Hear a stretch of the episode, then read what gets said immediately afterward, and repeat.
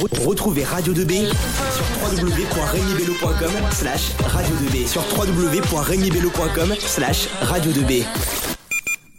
De retour en direct sur Radio 2B, c'est le soiring, le dernier soiring de cette semaine radio. Et oui, déjà, c'est Romain et je suis avec Elisa. Et tout de suite, on accueille Maxence et Manon pour l'interview du recteur. En effet, Romain, je suis en compagnie de Manon pour l'interview de Gilles Albou, le recteur de l'Académie Orléans-Tours, arrivé en fonction le 2 janvier 2023. Tout d'abord, en sachant que la, la préparation de la rentrée scolaire prend plusieurs mois de préparation, comment avez-vous réussi à préparer cette rentrée scolaire avec ce manque de temps et de préparation? Bonjour, euh, bonjour à toutes et tous euh, et, ravi euh, d'être en direct sur, votre radio que je retrouve avec grand plaisir.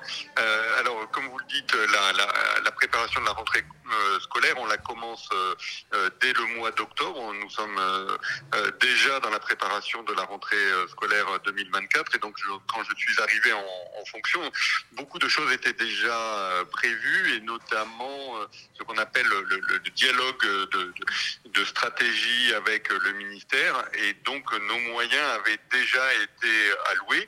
Restait pour nous à les répartir entre euh, les différents euh, euh, départements, entre les différents établissements et puis aussi évidemment une fois qu'on a réparti les moyens, finaliser les, recrutements des, enseignants, de l'ensemble des personnels et puis préparer les, grands axes et les grandes thématiques de la rentrée. Donc on a eu le temps entre janvier et euh, la fin du, mois d'août euh, pour euh, se préparer le mieux possible. Comment sont réparties les dépenses pédagogiques au sein d'un rectorat? Alors, euh, tout d'abord, euh, notre ministère euh, nous donne euh, des, des- des financements pour donc euh, les premiers degrés, donc euh, les écoles jusqu'à la- jusqu'au CM2, et d'autre part de, de quoi faire fonctionner les établissements du second degré, c'est-à-dire les collèges et les lycées. Et euh, donc nous, euh, ensuite, nous répartissons euh, ces moyens, d'abord entre les différents départements et puis aussi entre les différents établissements, en appliquant un certain nombre de critères. D'abord, évidemment, on tient compte du nombre d'élèves. Euh, plus il y a d'élèves, euh, plus on va euh, mettre mettre de moyens. Et puis on tient aussi compte du contexte. Notamment, on a une attention très prior des quartiers dits prioritaires, de politique prioritaire de la ville, des, des, des, des quartiers socialement moins favorisés. Et puis on a aussi une attention très particulière à la ruralité et euh, à des villes, euh, on va dire, d'équilibre qui sont euh, éloignées des grandes métropoles. Donc c'est des critères qui nous permettent d'allouer les moyens. Et puis aussi, on, regarde dans les différents établissements, dans les écoles, dans les collèges, dans les lycées, les projets qui sont mis en œuvre par les équipes pédagogiques et par évidemment aussi les élèves. Et donc, évidemment, on a à cœur d'encourager les, euh, les projets qui euh, euh, remontent euh, du terrain. Et puis dernièrement, euh, enfin der- dernier point, euh, évidemment, il faut euh, aussi que les moyens qui sont alloués aux différents établissements, soient en phase avec les priorités ministérielles, les priorités aussi du président de la République. Je pense notamment à tous les moyens qui ont été déployés pour la transformation de la voie professionnelle dans les lycées professionnels, à tous les moyens qui ont été mis en œuvre pour mieux accompagner les élèves en difficulté avec le français, avec les maths. Euh, vous savez aussi que on est dans une année euh, de préparation des, des, Jeux Olympiques, donc il y a eu euh, aussi des efforts qui ont été faits pour développer la pratique sportive, aussi des moyens supplémentaires pour tout ce qui est ouverture aux enseignements artistiques et culturels. Voilà, un- certain nombre de, moyens qui, répondent à des politiques nationales. Et euh, quelles sont les problématiques actuelles pour le rectorat d'Orléans-Tours et sont-elles similaires pour tous les rectorats de France métropolitaine?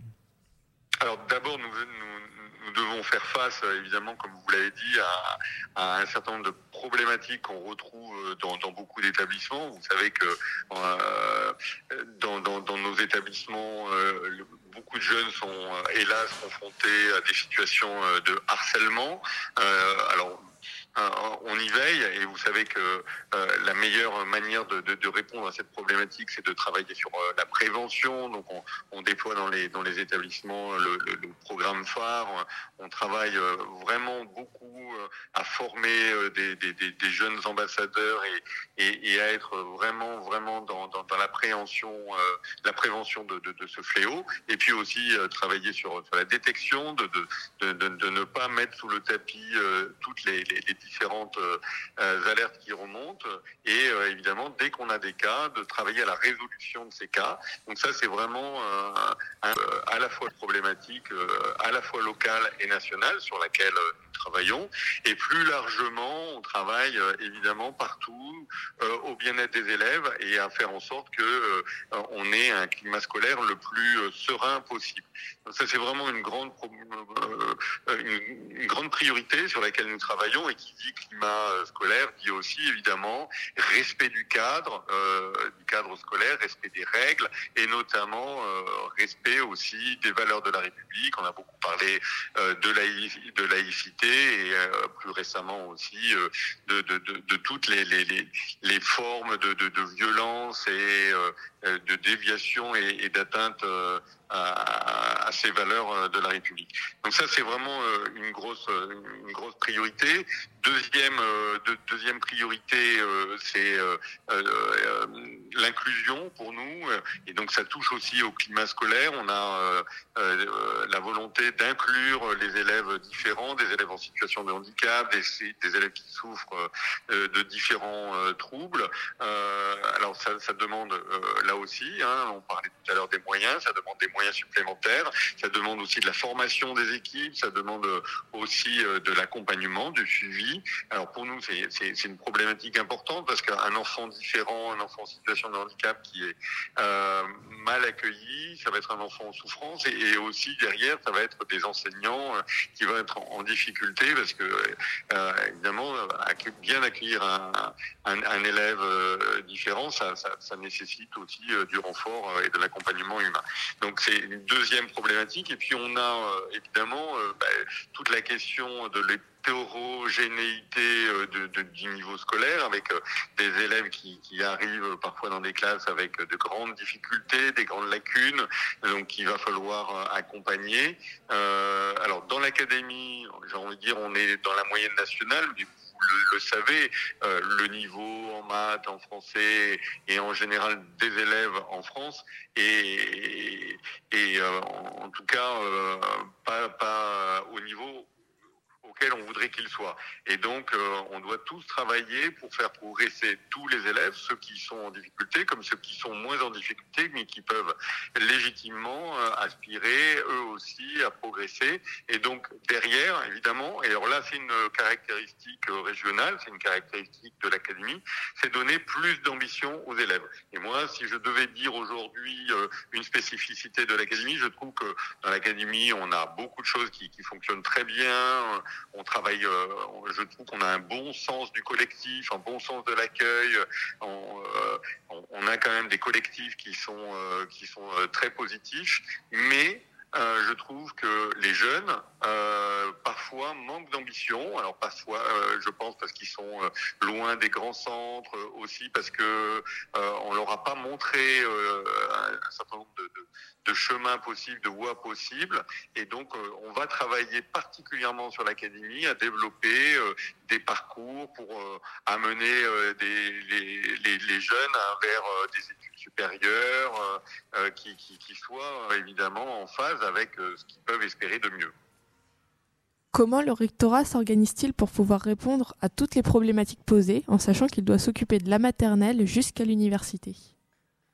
Alors la première chose, euh, et je viens un peu de le faire, c'est de euh, bien euh, préciser les priorités. Et vous avez raison de le dire, s'il y a trop de priorités, ce n'est plus prioritaire. Donc, euh, vous voyez, j'ai dit, il faut qu'on travaille sur le, le, climat scolaire, et dans le climat scolaire, évidemment, il y a la lutte contre le harcèlement, elle travaille sur les valeurs de la République, elle travaille sur l'inclusion. Voilà, ça serait une grosse priorité.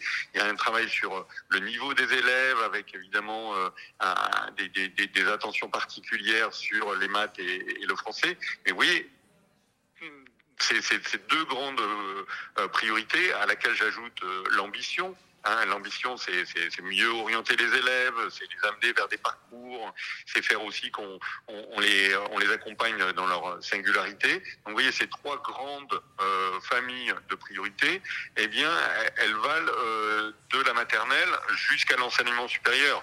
Euh, si je pense, par exemple, à donner de l'ambition et à, à, déconstruire un certain nombre de représentations, par exemple, euh, les filles n'aimeraient pas les maths, les filles feraient moins d'études que les garçons, euh, ou si on vient d'un milieu modeste, on va faire des études moins longues.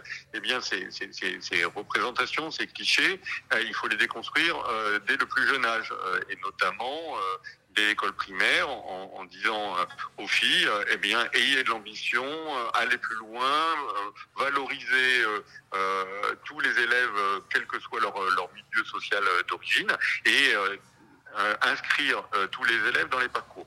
Et donc, euh, au niveau de l'académie, en termes de méthode de travail, puisque vous m'interrogez là-dessus, on, on, on, a axé nos actions sur le travail sur les continuités. Donc, continuité entre la maternelle et l'école et euh, euh, élémentaire, continuité entre l'école et le collège, continuité entre le collège et le lycée, continuité entre le lycée et l'enseignement supérieur, continuité entre chaque niveau, parce qu'on trouve justement, et vous avez bien fait de, de me poser des questions, que de, dans une académie autant, on est censé s'occuper de, de, de, tout globalement, et puis quand on y regarde de près, chacun s'occupe de son euh, domaine particulier, et donc il faut qu'on renforce euh, ces continuités, et votre question est tout à fait pertinente. Euh, en fait, c'est plutôt une richesse qu'on n'a pas assez explorée, le fait que justement, on a tous les leviers pour amener les jeunes euh, dans des parcours de réussite dès le plus jeune âge. Et euh, comme l'une de vos responsabilités est les conditions d'affectation des élèves, quel est votre rapport à, à Parcoursup? Alors Parcoursup, en fait, c'est un outil qui, met en relation, c'est une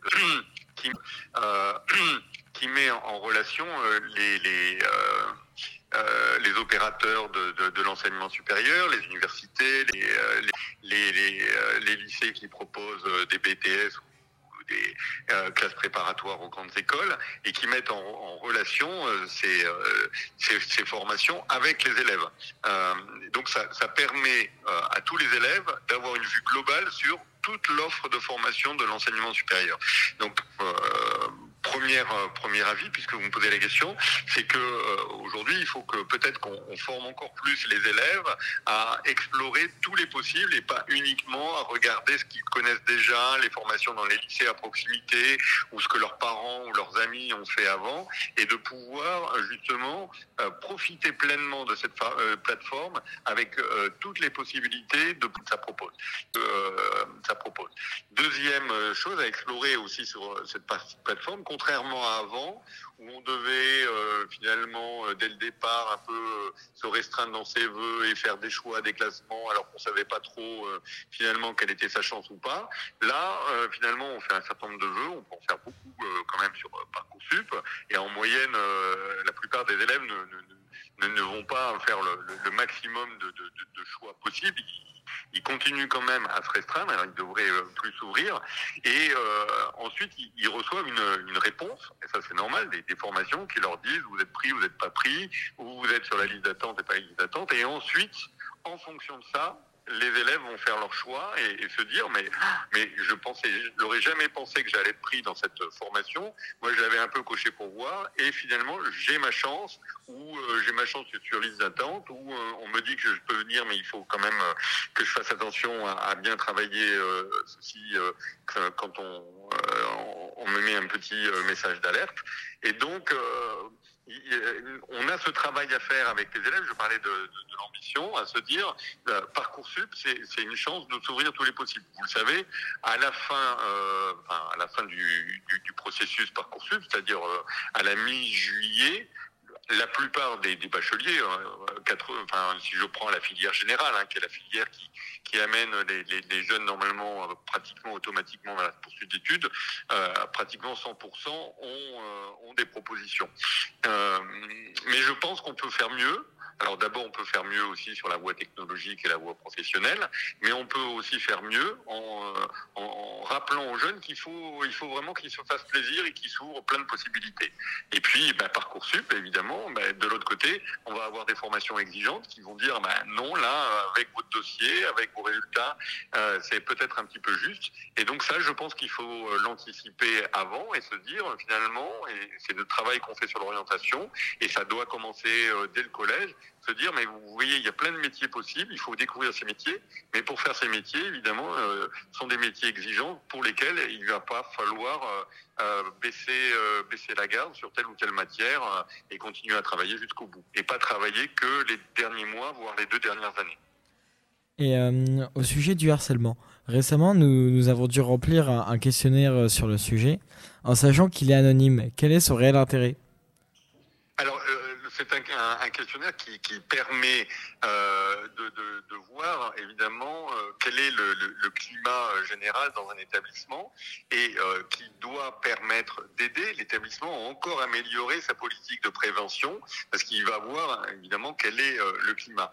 Alors, évidemment, si on voit euh, dans le, questionnaire des, alertes et des situations graves, l'idée de, de, évidemment de, le rendre anonyme, c'est derrière de, de, protéger évidemment euh, ceux qui, hésitent encore à, se découvrir. Et une fois qu'on voit des situations graves, il faut euh, amener euh, justement les, jeunes à libérer leurs paroles.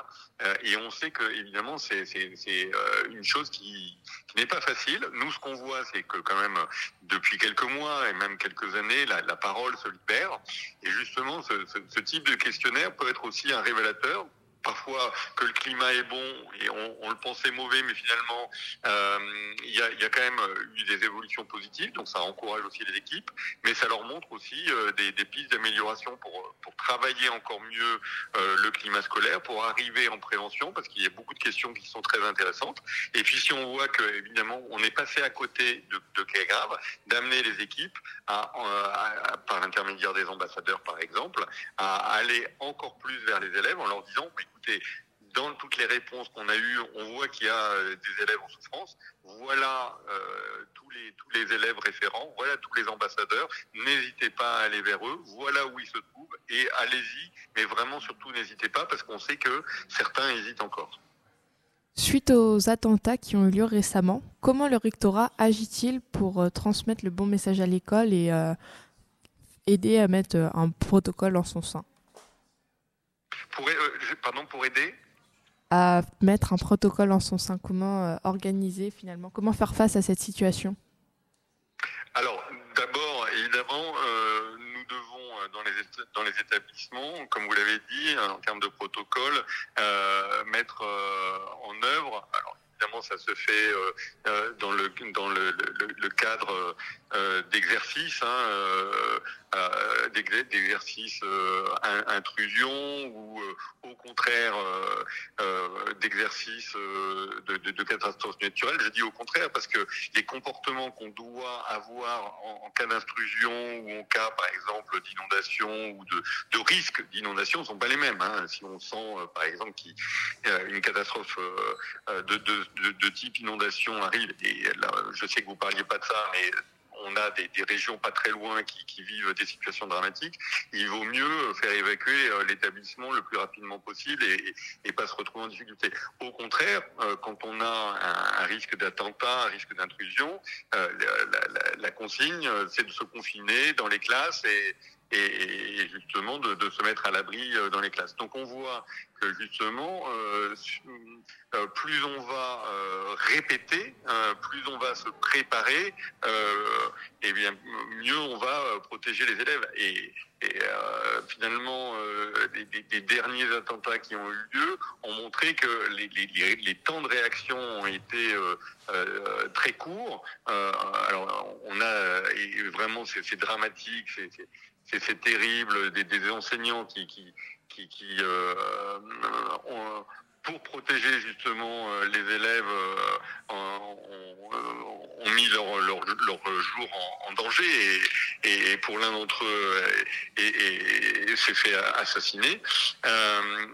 mais les, protocoles qui ont été euh, déployés, je, pense notamment à Arras, ont, permis euh, de, mettre tout le monde en, sécurité. Alors on doit le faire, on doit renforcer euh, aussi tous les, dispositifs qui permettent d'alerter rapidement les, forces de l'ordre, c'est ce qu'on fait aussi dans les établissements, et puis aussi renforcer tous les dispositifs de surveillance à l'aide de caméras, et puis aussi ben, tous les dispositifs d'accès.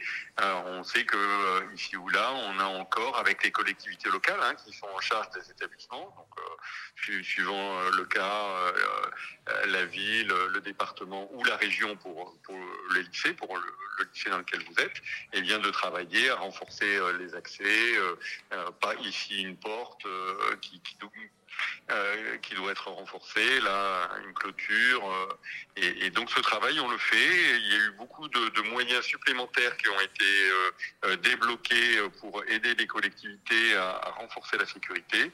Et, nous, rectorat, évidemment, on, fait le lien entre les établissements et les équipes et les collectivités pour accélérer ces travaux. Et euh, est-ce compliqué d'agir en conséquence des attentats avec notamment les plans Vigipirate sans transmettre la peur aux élèves?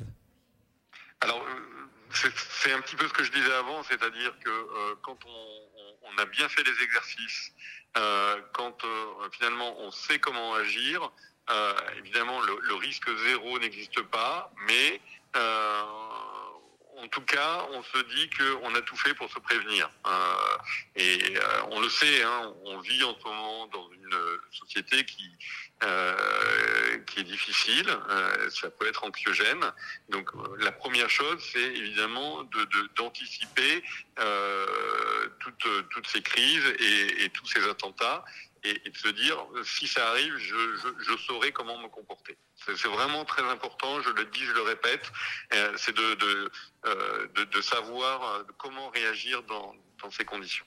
Et puis ensuite, j'ai envie de dire, la, peur est toujours mauvaise conseillère. Et c'est bien pour ça, je leur dis que on fait ces exercices. Hein, c'est pas pour se dire, mais finalement après il y aura plus de sujets, mais c'est pour éviter de vivre avec la peur. Et puis le rôle de l'école, justement, c'est pas de cultiver, de cultiver la, peur, c'est de travailler sur la prévention. Mais la meilleure des préventions aussi, c'est le travail de fond qu'on fait tous, euh, en se disant que dans la société dans laquelle on vit, on peut pas voir l'autre comme un ennemi. Hein.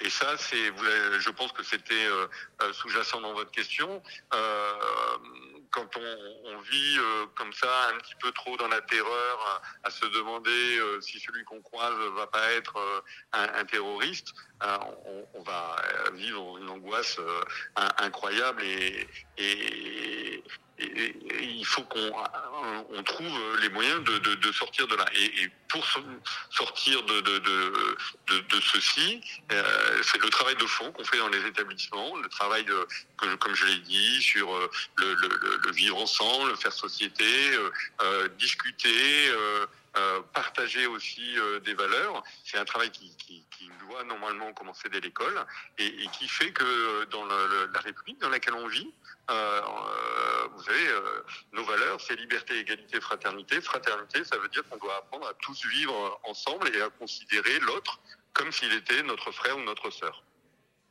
Par rapport à Mayotte, maintenant, vous avez été également recteur là-bas. Quelles sont les grandes différences Exactement, et je me souviens euh, avoir échangé avec euh, euh, d'autres élèves de votre lycée, puisque nous avions monté une web radio, on vous avait copié et on avait beaucoup échangé avec vous. Vous savez que depuis que j'ai quitté Mayotte, je pense qu'il n'y a pas un seul jour sans que je, pense à cette île qui est une île vraiment fantastique avec euh, des jeunes qui ont beaucoup de courage euh, d'étudier là-bas et, et euh, si vous avez à nouveau des, des, des, liens avec eux, vous les saluerez bien de ma part et vous leur direz que je pense bien à eux. Nous y penserons.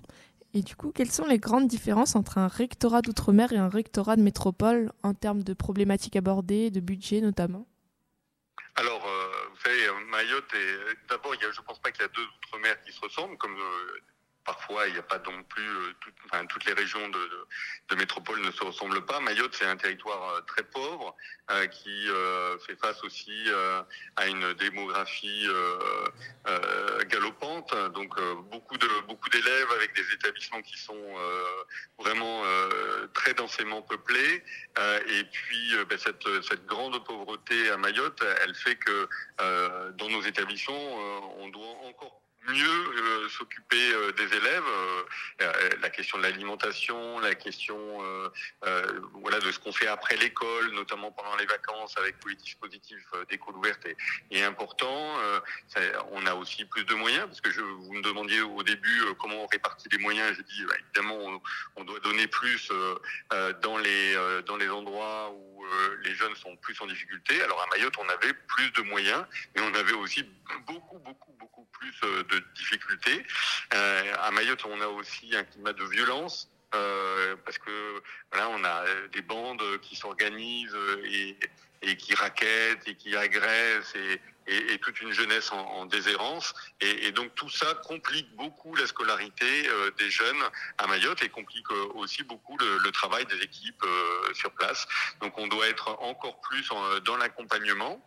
Euh, mais d'un autre côté aussi, je dis, un territoire qui est jeune, c'est un territoire qui est plein de vie et c'est un territoire qui est plein d'avenir, plein d'espoir. Et euh, bah, vous qui êtes la jeunesse euh, euh, de, de, de, d'Eure-et-Loire, vous êtes aussi bah, notre espoir et on, compte aussi beaucoup sur vous. Et puisque vous me posiez la question sur Mayotte, moi je vous invite, et c'est une riche expérience, à, à aller un moment de, dans votre vie euh, sur ces territoires et, et, aussi de les aider parce qu'ils ont besoin aujourd'hui qu'on qu'on les accompagne.